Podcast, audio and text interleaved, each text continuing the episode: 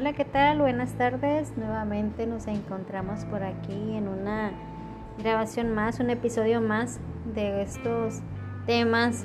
Espero que sean interesantes para ustedes. Y ya tenía bastante tiempo sin hacer una grabación. El día de hoy me propusieron un tema y la persona que aprecio mucho y definitivamente dije hoy va a ser el día. Entonces este, gracias a esta persona, es que hoy vamos a platicar sobre lo que es la falta de comunicación en la pareja. Es un tema importante y se los voy a decir por qué. Entonces, pues vamos a comenzar, ¿no? Primeramente, em, vamos a, a platicar por qué es importante la comunicación en la pareja. Bueno, pues eh, la comunicación es importante porque pues es un pilar fundamental para que la relación de pareja perdure. Eh, pero pues también no es cualquier tipo de comunicación, no, no es estar hablando y diciendo hoy, hoy vi tal cosa, vi este programa, que claro también son cosas importantes, ¿verdad? Pero muchas de las veces es eh, indispensable hablar otro tipo de cuestiones que a lo mejor nos molestan, que no estamos de acuerdo. Entonces, eh, tenemos que decirlas. ¿Por qué? Porque es importante mm, decir lo que nos está molestando para que este problema no se, no se haga más grande y que este problema no vaya a afectar lo que es la relación. Claro que hay formas de, de decirlo y pues es un poquito de lo que les voy a hablar ahorita, ¿no? Em, hace falta eh, aprender a lo que es manejar estrategias de comunicación asertiva y honesta, ¿no? Para lidiar adecuadamente con todos los problemas de la convivencia en, parejas. Eh, por eso vamos a, voy a platicarles un poquito de las diferentes maneras en las que la falta de comunicación en la pareja afecta negativamente este, lo que es este vínculo amoroso, impidiendo lo que es el sano desarrollo y la calidad de vida de, pues, de, ellos, ¿no? Y de la manera de que interactúan diariamente. Eh, ¿Por qué es importante la comunicación en las relaciones amorosas? Bueno, eh, las uniones de pareja pues se basan principalmente en algo que es muy importante que es la confianza para crear un vínculo fuerte que mantenga unidas a, estas dos personas. Y la comunicación es parte eh, intrínseca de este proceso, lo que es el confiar en, alguien, ¿no? Cuando confiamos nosotros somos capaces de expresar nuestros sentimientos, nuestras emociones, em, opiniones, eh, pues ahora sí que de una manera franca y abierta con otras personas. De este modo, pues nosotros eh, podemos entender por qué la falta de comunicación en la pareja complica el hecho de que la relación funcione adecuadamente. Ah, lo que es el evadir los temas incómodos y hacer como si no existiesen los problemas es pues obviamente contraproducente. Lo ideal es conversar y para buscar las soluciones, así como pues mantener también a a la otra persona al corriente de lo que piensa y que sienta que todos los temas pues son, son este, importantes o significativos. También es importante que aquellas parejas que tengan problemas de comunicación sean capaces, ojo con esto, ¿eh? Eh, de reconocer esta situación a tiempo. ¿Para qué? Pues para que puedan buscar herramientas eh, necesarias con las que puedan mejorar en su, mejorar todo lo que es su relación. De lo contrario, este vínculo que existe, este vínculo afectivo, pues se va a volver disfuncional. ¿A qué me refiero con esto? Pues que puede llegar a un momento dado a lo que es una ruptura de, pareja, en el mejor de los casos.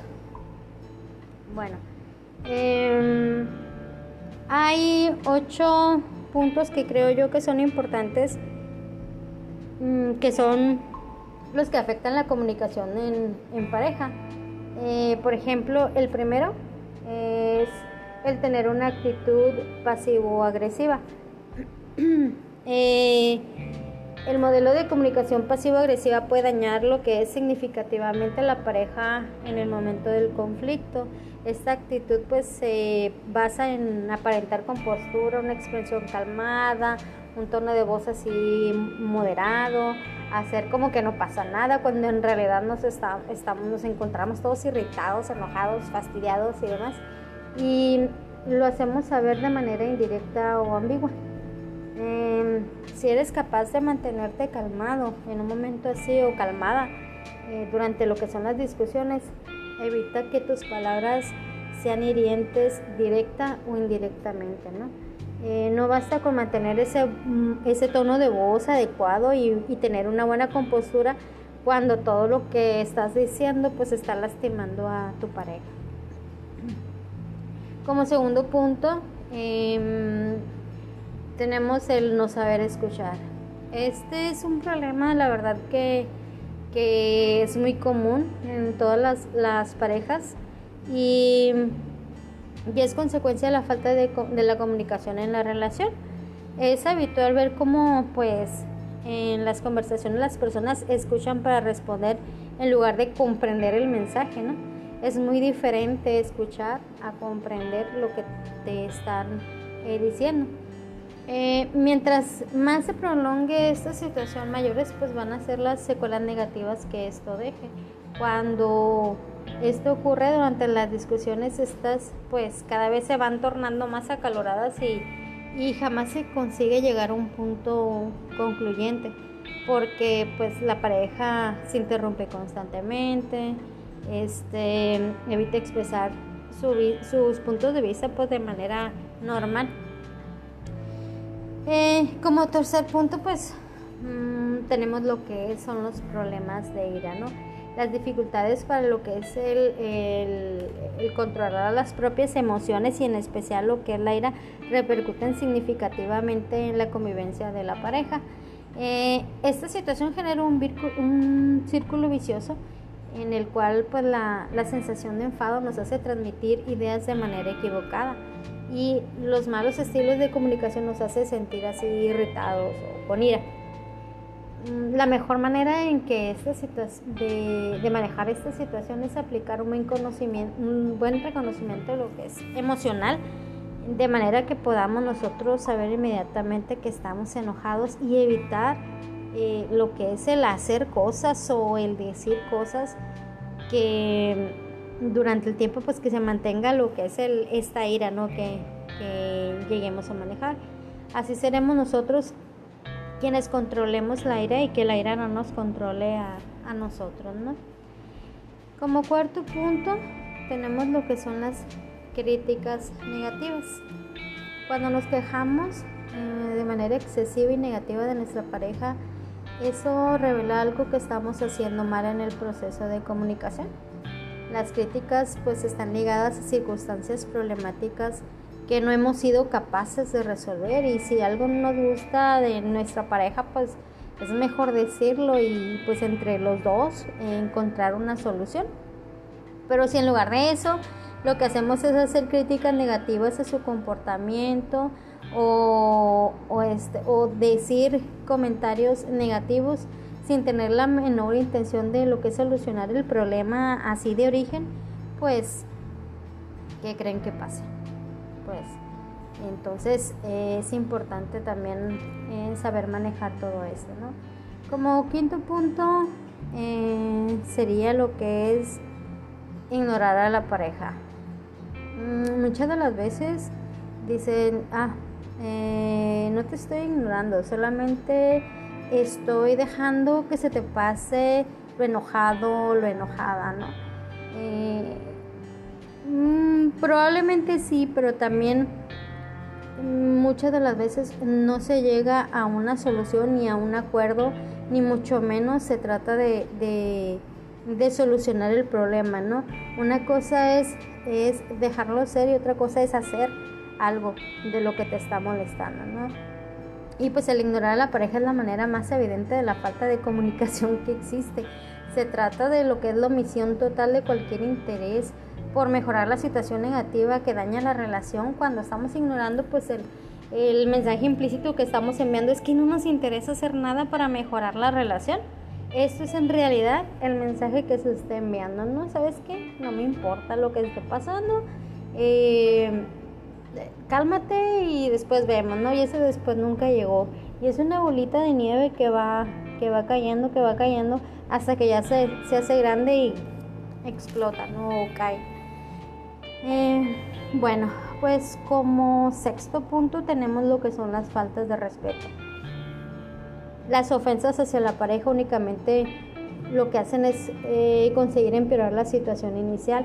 Faltar el respeto del otro mientras tenemos una discusión es equivalente a ponerle, como dicen, más leña al fuego, ¿no? Generalmente eh, generamos lo que es un ambiente mucho más tenso y donde por lo que el aire y la frustración se hacen dueños de, del momento. El coraje y la frustración de no poder solucionar muchas de las veces el problema es lo que de lo que nos hacemos partícipes. Eh, otro punto, el séptimo punto es una actitud testaruda, que es, bueno, pues el no dar el brazo a torcer, ¿no? Como se dice. Esa es una de las cosas que nos alejan de la comunicación adecuada con nuestra pareja. En ocasiones es mejor bajar la guardia y aceptar tal vez que hemos actuado de manera exagerada ante alguna situación. Hacer esto no implica que seamos débiles ni que seamos sumisos, es todo lo contrario, refleja que somos suficientemente maduros como para poder entender que no siempre tenemos la razón y que hay momentos donde se debe de aceptar que nos hemos equivocado. Eso es algo muy importante y no cualquier persona lo tiene, pero hay que ponerlo en, en práctica, siempre aprendiendo nosotros de nuestros errores que todo esto nos sirva como, como aprendizaje para no volver a cometer estos errores. Y como octavo punto, tenemos lo que es enfocarnos únicamente en nosotros. Eh, si bien es cierto que siempre debemos tener amor propio y no permitir que nuestra pareja esté por encima de nuestras necesidades y todo eso, también es necesario entender que las relaciones son cosa de al menos dos personas, ¿no? Y que no podemos únicamente centrar el foco en nosotros mismos. Lo ideal es aprender a ver las necesidades de, la pareja eh, como importantes también para poder llegar a acuerdos, ¿no? Em, todo esto va a aportar beneficios a la convivencia y pues va a generar un ambiente de igualdad de la pareja. Bueno, esos son los, los ocho puntos que creo yo afectan la comunicación en, en la pareja. Ahora, algo importante, ¿qué podemos hacer para solucionarlo? Si vemos que alguno de estos puntos o que todos los puntos están dentro de nuestra relación, pues aquí lo importante es el tener la posibilidad de asistir a una terapia de pareja. Debería ser eh, una de las opciones que se plantee siempre a toda la pareja que pase por esta clase de problemas. Em, el trabajo puede, el trabajo que se realice en esta pareja puede mejorar lo que es la calidad de la comunicación.